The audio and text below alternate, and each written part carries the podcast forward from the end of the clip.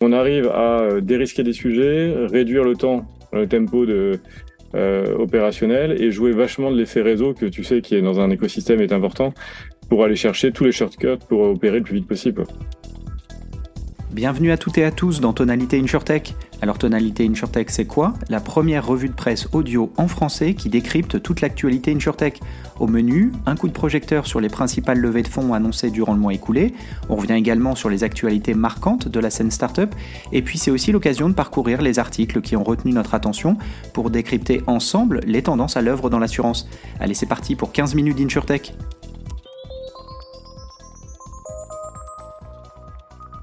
Au sommaire de cet épisode, on revient sur les investissements annoncés au mois de juin. On fait ensuite un point à mi-année sur l'état de l'InsurTech en Europe pour distinguer ce qui compte encore au milieu du bruit. Et on échange avec Patrick Amiel qui nous présente 321 Funded, le corporate startup studio qu'il a créé pour booster l'innovation des grands groupes. Vous en avez pris l'habitude, et d'ailleurs j'en profite pour vous remercier car vous êtes toujours plus nombreux à écouter ce podcast InsurTech.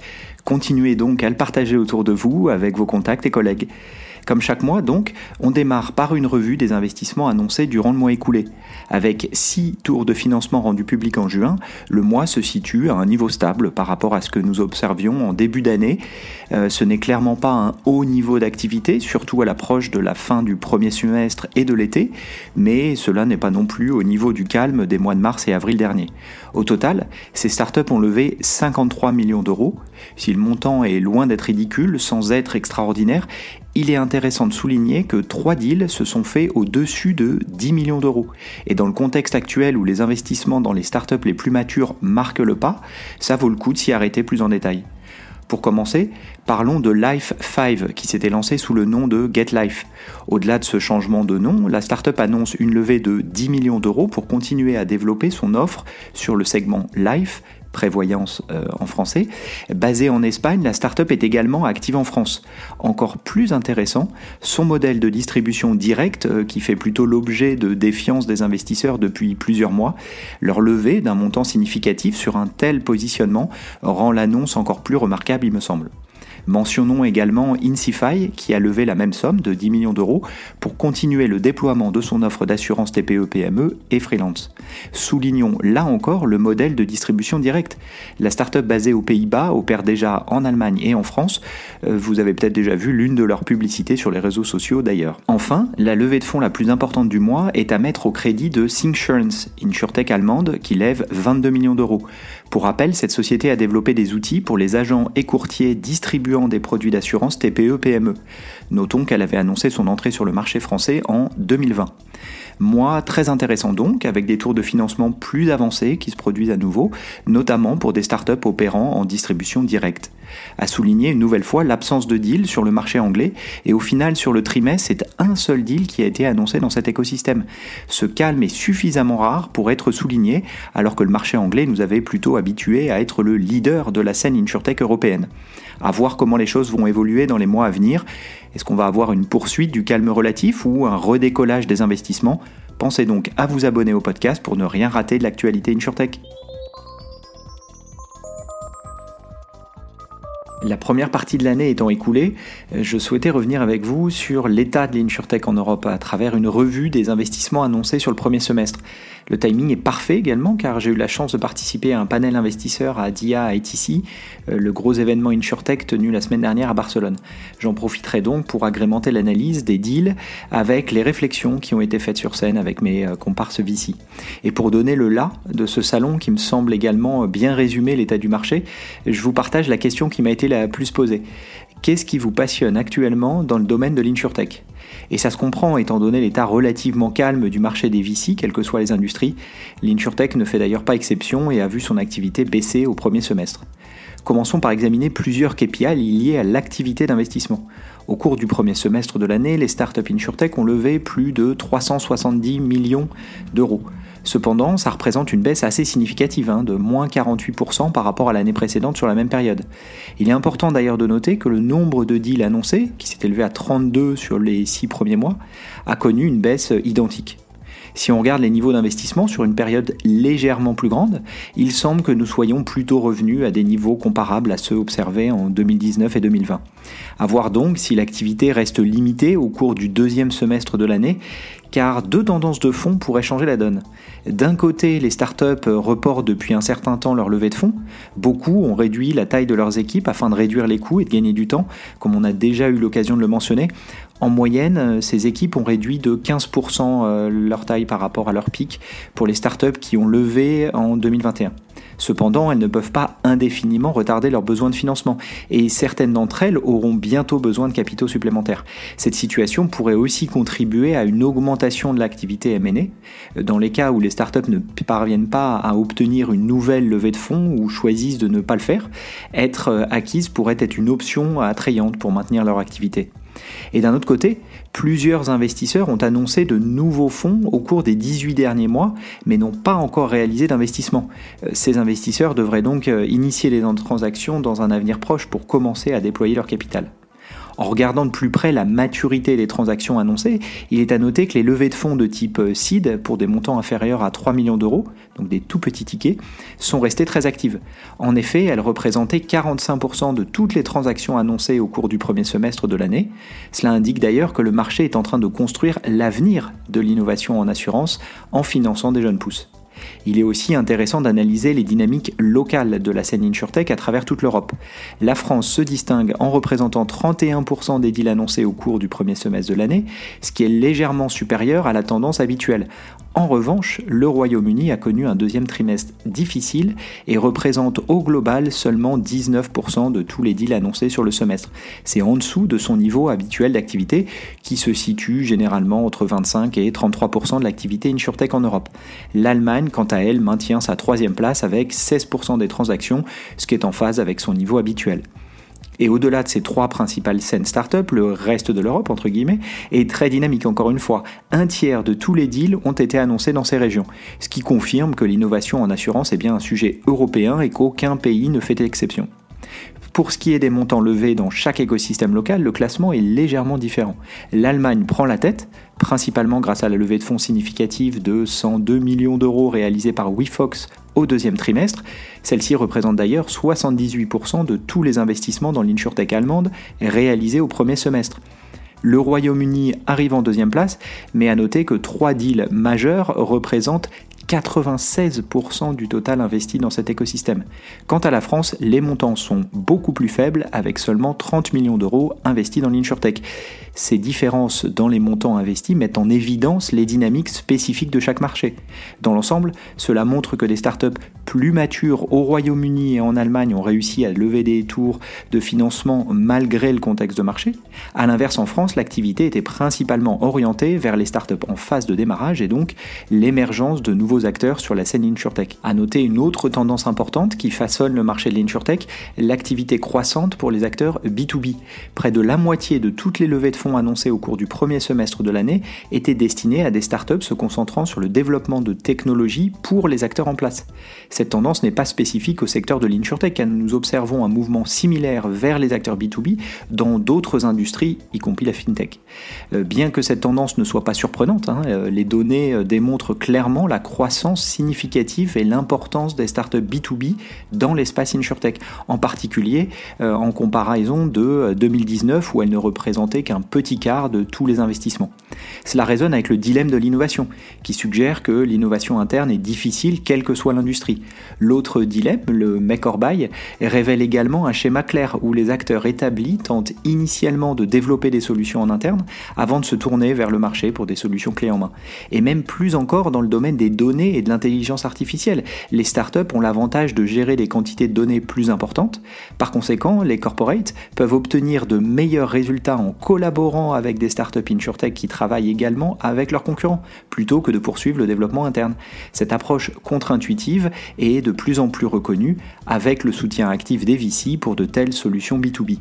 Quant aux startups B2C, elles ont une nouvelle fois couvert toutes les lignes de métier au cours du premier semestre de l'année, du euh, yard à la santé, en passant par la prévoyance et retraite, ou les lignes TPE-PME. Aucun secteur n'est épargné par l'innovation.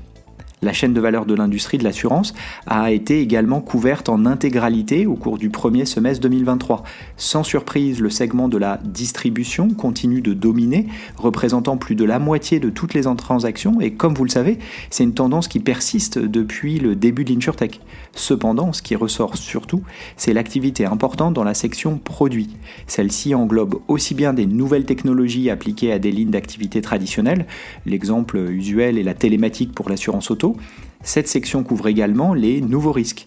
Et le premier semestre de l'année a connu des investissements importants dans la cyber insurtech, mais également pour des startups se concentrant sur le risque climatique. Et CoinCover a levé des fonds pour faire euh, face aux risques liés aux actifs numériques.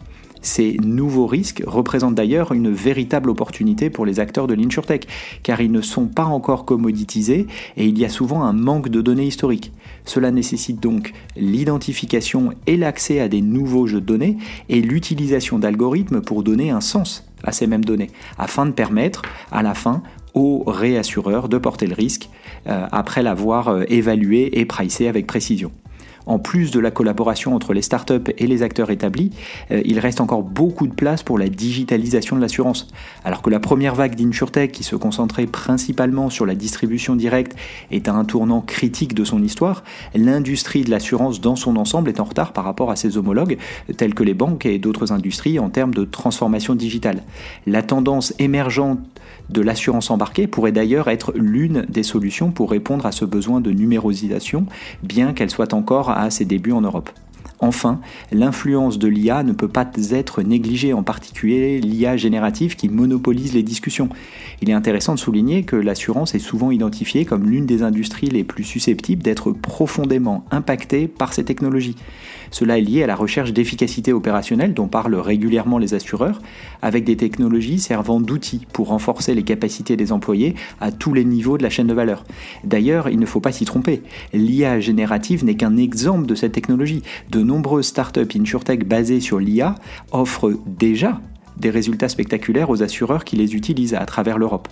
Bref, vous l'aurez compris, ce n'est que le début de l'innovation dans l'assurance et notre message pour les fondateurs et fondatrices est clair continuer à construire. Alors que nous semblons entrer dans une nouvelle phase de l'innovation, notamment dans l'assurance, alors que les investissements diminuent principalement pour les startups les plus matures, alors que les jeunes pousses continuent à entrer sur le marché, à minima en France, deux groupes semblent se former. D'un côté, les acteurs de l'assurance qui mettent le haut là sur leurs initiatives d'innovation, et de l'autre, ceux qui voient dans le contexte actuel de bonnes opportunités d'accélérer. C'est dans ce contexte donc, et après avoir échangé dans un précédent épisode sur les corporate VC, que je vous propose d'échanger sur la thématique du Startup Studio on a la chance de recevoir ce mois-ci Patrick Amiel, fondateur de 321 Funded, le corporate startup studio le plus en vue du moment. L'occasion pour nous de détailler les bénéfices que cela peut apporter à un grand groupe comme outil d'innovation. Salut Patrick, merci de prendre un peu de temps pour échanger ensemble. Bonjour Florian. Pour commencer, est-ce que tu peux te présenter pour ceux qui ne te connaîtraient pas déjà? Quelques mots. Je fais partie des vieux de la vieille puisque j'ai 50 ans, euh, un background plutôt entrepreneurial. Donc à retenir, j'avais avec mes quatre associés cofondé une boîte en 2006 qui était une marketplace où on mettait en relation des particuliers et des professionnels. C'était au moment où il y avait eBay sur lequel tu pouvais acheter et vendre des produits. Nous, on a fait un, service sur lequel tu pouvais acheter et vendre non pas des produits mais du service. Donc tu voulais parler à un prof de maths, un astrologue, un avocat, peu importe le domaine, on faisait de l'intermédiation entre des particuliers et des professionnels qui avaient un service à proposer. Et suite à ça, en, après 11 euh, ans d'entrepreneuriat en 2017, euh, je savais pas trop quoi faire et, pour faire très simple, euh, j'ai eu le feeling que ce que j'aimais faire, c'était monter des boîtes en étant assez opérationnel, donc pas forcément dans la case investisseur, pas forcément dans la case entrepreneur à repartir chez Ikea acheter des meubles, en se disant est-ce qu'il n'y a pas un nouveau modèle à inventer de startup studio où au lieu d'en créer euh, une, on va en créer plusieurs, avec une particularité, c'est qu'il y a des gens qui ont des, de l'or dans les mains, mais qui le leverage pas bien, qui sont les, grandes entreprises. Est-ce qu'il n'y a pas un moyen à imaginer pour lancer des boîtes avec eux? Et donc, ce startup studio, puisque tu as utilisé le terme, hein, c'est 321 Funding. Parfois, on parle de venture builder, parfois corporate innovation as a service. Comment tu le définirais et résumerais le, concept en, quelques mots? Alors, je rajouterais un mot devant startup studio, c'est corporate. Donc, on est un corporate startup studio, c'est une structure où, avec la particularité, c'est que nos co-actionnaires sont des grandes entreprises ou des ETI. On va se poser la question est-ce qu'il y a une opportunité de marché? Si on confirme qu'il y a une opportunité de marché après deux mois d'analyse, on va donner vie à une nouvelle entreprise dans laquelle euh, on va pouvoir opérer de façon totalement euh, autonome pour être provoque un peu. Hein. On va aller chercher la force du mammouth sans son inertie, mais ça résume bien un peu notre pensée et je pense que là on peut être très très fort si on arrive à aligner euh, les forces des uns et des autres. Donc on va chercher des entrepreneurs qui vont prendre le lead de cette nouvelle structure, aller développer l'activité sur laquelle on, a un peu dérisqué avec notre partenaire corporate. Super intéressant et ça résonne bien avec les différentes briques hein, dont les corporates doivent se munir pour avoir une chance d'innover. Et, et, justement, tu évoquais tout à l'heure, euh, en fait, si on prend un peu de, depuis le début, l'idée, elle vient du coup plutôt de chez vous, elle est plutôt justement échanger avec un corporate ou comment ça marche? Vous identifiez une opportunité, vous allez pitcher le marché en disant ah tiens, euh, est-ce que vous voulez nous soutenir?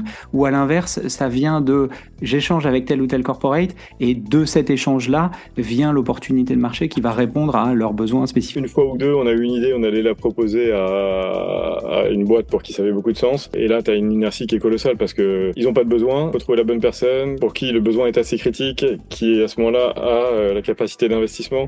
Donc il faut aligner un nombre de planètes qui est colossal et ça n'a jamais marché. Donc maintenant, non, c'est plutôt des, des ETI ou des boîtes du CAC 40 qui viennent nous voir en disant premier cas de figure, c'est une logique un peu défensive. On est attaqué par telle boîte sur, sur tel segment, qu'est-ce qu'on peut faire? Ou on a euh, identifier une opportunité de marché qui est là, mais euh, on se pose plein de questions. Et en général, les questions sont à deux niveaux. Hein. C'est euh, est-ce que c'est une bonne opportunité? Et puis euh, l'autre qu'il faut pas oublier, c'est est-ce qu'on sait prendre le marché? Donc le fameux go-to-market. Soit le troisième cas de figure, c'est un collaborateur en interne de la boîte qui, euh, qui a une expertise, un savoir-faire ou qui a mis le doigt sur quelque chose. Et là, ben, comment euh, on l'assesse et comment on passe à l'échelle. Et ce que je partageais il n'y a, pas très longtemps, dans, dans, 30% euh, des cas, après deux mois d'analyse, on arrive à la conclusion qu'il est très très urgent de ne rien lancer. Donc en gros, qu'il y a trop de signaux négatifs. Et en tout cas, nous, notre cause, c'est surtout de ne pas y aller. Et dans 70% des cas restants, c'est oui, il y a une opportunité, mais c'est rarement celle qu'on a imaginée il y a il y a deux mois. C'est intéressant. Donc effectivement, et pour faire le lien avec ce que tu évoquais tout à l'heure, hein, tu disais on n'est pas une boîte de, de, conseils, il y a quand même effectivement toute cette analyse de marché euh, au, tout début qui, je l'entends, dans 70% des cas, aboutit sur un projet que vous allez euh, euh, peut-être lancer ou explorer, mais c'est pas forcément ce qui était prévu au début. Intéressant aussi de voir que dans 30% des cas, au final, c'est peut-être un buzzword pour, pour mais il n'y a pas forcément d'opportunité de marché réelle, ou en tout cas personne la voit autour de la table. Et c'est là où c'est un peu schizophrène approche, c'est que nous, notre métier, c'est de lancer les boîtes. Et si à un moment on pense qu'il y a trop de voyants rouges, il est urgent de pas y aller. Et à ce moment-là, euh, d'avoir des actions à terme d'une boîte dans laquelle on ne croit pas depuis le début, c'est juste impossible. Donc le fait d'avoir ensuite euh, d'être présent dans la captable de la boîte, euh, permet d'aligner les intérêts sur des périodes longues et pas d'avoir une logique de facturer pour facturer en conseil. Le but, c'est de monter des boîtes qui performent. Quoi. Ça permet effectivement d'aligner les intérêts et de pas juste répondre euh, à l'envie du moment et peut-être d'orienter euh, dans une autre direction qui paraît plus pertinente et, plus intéressante. Tu as évoqué deux éléments dans, ton, dans ton approche. Il y en a un, un troisième qui est évidemment l'équipe. C'est quand même un des gros sujets une fois que vous avez identifié un projet. Comment tu mets en place parce qu'on sait, hein, c'est un des gros enjeux, notamment pour les corporates, d'attirer, parfois de garder les talents, même sur des initiatives d'intrapreneurs, parce que finalement, vous êtes de l'intrapreneurship, euh, mais externalisé, si je peux résumer ça euh, comme ça.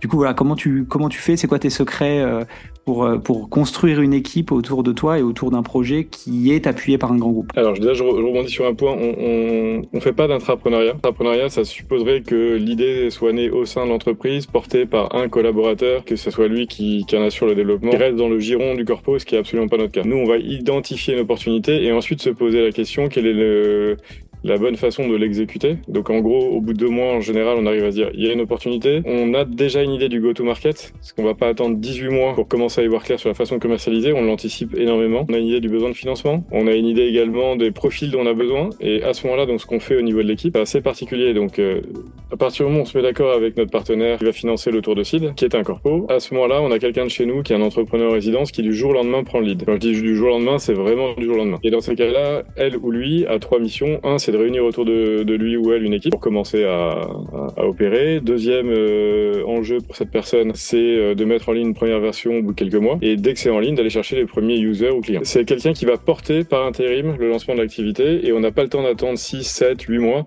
à trouver la bonne personne. Donc pour pas perdre de temps, le marché évolue, hein, ils vont pas attendre qu'on recrute la bonne personne. Pour coller au tempo du marché, c'est ce qu'on fait. Parallèlement à ça, dès le premier jour, on a notre équipe de talent acquisition qui va chercher les fondeurs qui vont entrer au capital. Et ensuite, donc, on, on va sourcer des, des gens qui sont euh, sur le marché, et je vais y revenir. et deux, l'entrepreneur en résidence qui a porté l'activité peut candidater si le sujet lui plaît.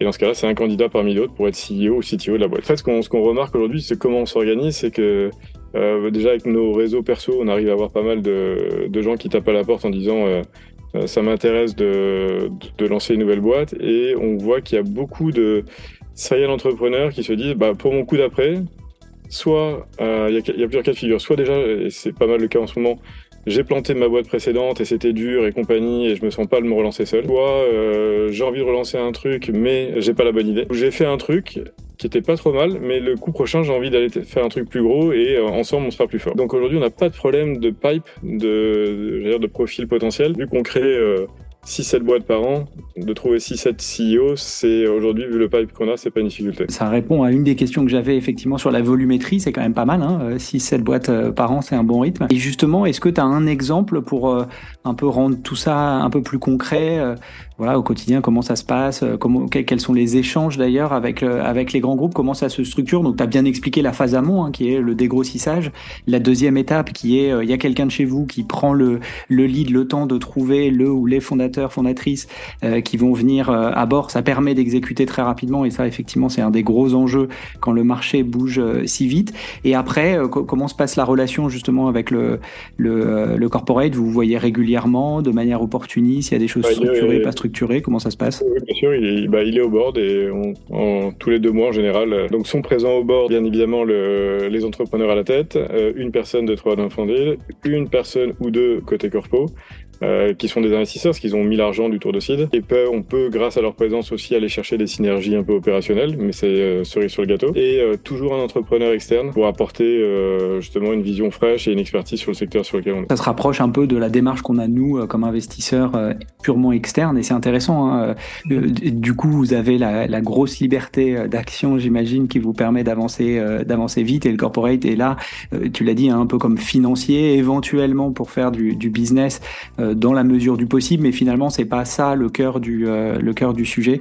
Et, j'imagine que c'est une des raisons pour lesquelles vous arrivez à sortir autant de, de projets par an. J'avoue que je suis assez euh, stupéfait par le nombre que je trouve assez élevé. Dans ces 6-7 euh, projets, alors vous en avez plus en, en portefeuille de, de mémoire. Est-ce que sur un exemple typique, tu peux tu peux nous donner voilà concrètement ce que ça donne, un, un, exemple que tu trouves intéressant? Avec un cabinet d'avocats qui s'appelle Auguste Debouzy, qui est un des plus gros cabinets d'avocats français, je peux te détailler ce cas, que c'est assez rigolo. Quoi. Je pense que celui-là est assez représentatif. Donc c'est pas que des boîtes du CAC 40, c'est un des plus gros cabinets d'avocats d'affaires. Ils sont venus nous voir en disant on a une idée. En même temps, euh, on a construit un cabinet qui fait euh, pratiquement 100 millions d'euros de chiffre, donc on est un peu entre entrepreneur. En même temps, on a fait à peu près, je crois que c'était 17% des deals des licornes françaises via Auguste Debouzy. Donc on connaît un peu la tech. Et là, notre idée, euh, donc ils sont venus nous présenter cette idée-là. Au bout de deux mois, on est revenu les voir en disant votre idée, on n'y croit pas. On va vous expliquer pourquoi. Par contre, on a mis une petite ampoule à côté. On a dit là, on a vu la lumière à côté. Il y a un truc sur lequel nous on prêt à aller euh, au combat.